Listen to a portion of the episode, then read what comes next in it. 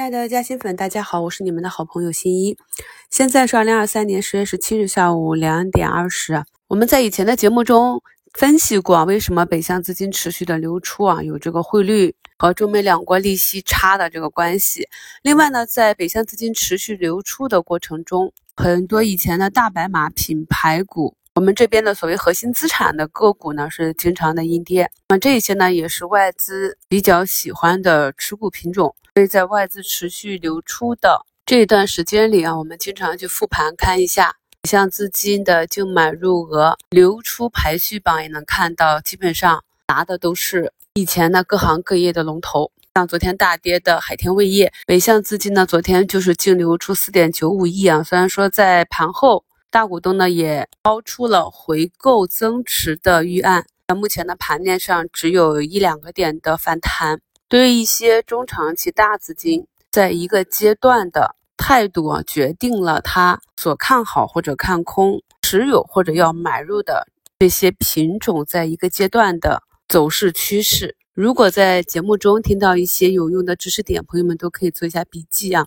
那么下午呢，在卫星这块，中国卫通这个八百多亿的大家伙，虽然说呢均线 K 线啊整理到了前期涨停启动的位置，但是早盘我一看，哎，八百多亿，没想到下午还真的启动了。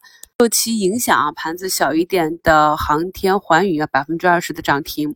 这是一带一路十周年大会明天召开，在叠加十月二十五日中国卫星应用大会，结合个股啊，它的股价也是调整到了可以启动的位置，引发了这样一个行情，基本上是一个短期行情。虽然说呢，华为主线的这些高标开始巨震了，也有分歧啊，但是按照当下的盘面，我们依然不能判定行情结束啊。就像评论区有的朋友提问说，减肥药有的个股都已经跌了五个点甚至九个点了，是不是趋势结束，事件结束了呢？看一下这些短期涨幅比较猛烈的个股，即便是一个跌停，股价呢都没有回踩到五均。股价仍在五均之上运行，如何能谈趋势结束呢？所以后期呢会跟大家去加强短线龙头个股和中线趋势股的左侧加右侧兑现。那么今天呢虽然整体主线品种表现一般，可圈可点的不多啊。那么下午呢由于小作文。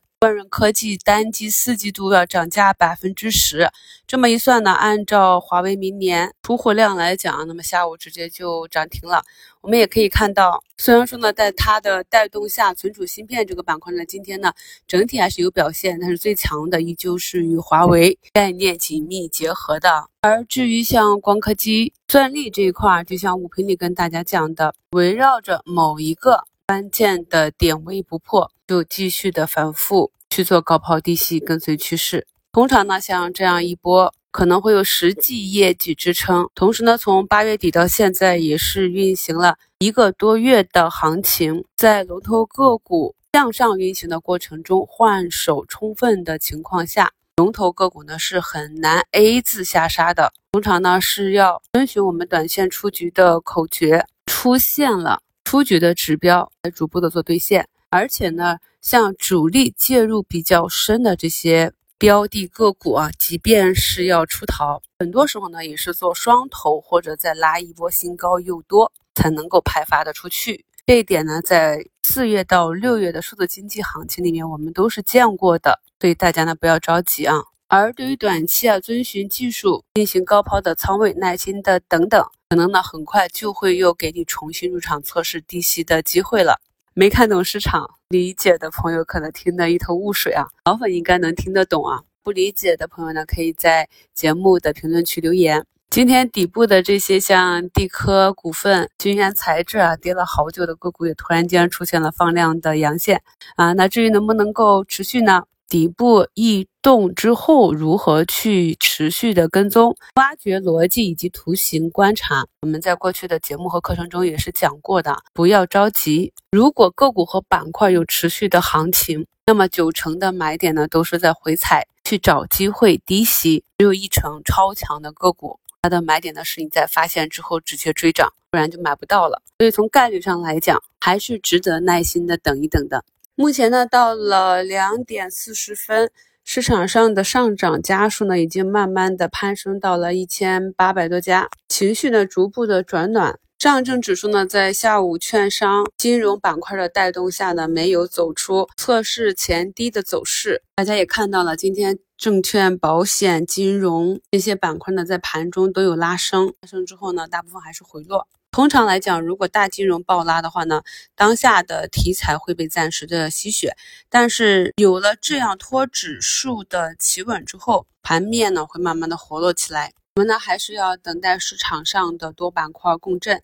使得板块指数啊，如个股一样反转站上五均十均，完成底部结构的确认。进入到两点四十分，可以看到盘面上越来越多的个股在拉尾盘了，像一些医药啊、医美啊，好多个股都是今天这样一个下影线啊，红色下影线结束了几天的调整。那么明天呢，对于这些个股的 K 线图来讲就非常重要了，包括高位的赛力斯呢也已经拉红，欧菲光呢也是拉出水。今天整体的盘面呢，就是高位有点涨不动了，但是低位补涨还是挺明显的。这一点呢，我近期发现之后呢，也是一直跟大家在分享。我们五评里也是贴了底部慢慢走强的这些图形，大家呢不要去想着我去跟哪一只票啊。那么学会了图形之后，对照市场上的个股，找到有逻辑的去比对图形，然后跟随趋势即可。毕竟啊，在现有的市场上去获利难度还是比较大的。虽然说是一个底部结构，但是未来行情起来之后，哪一些板块和个股能够真正的走出来，是需要精挑细选的。如果我们的选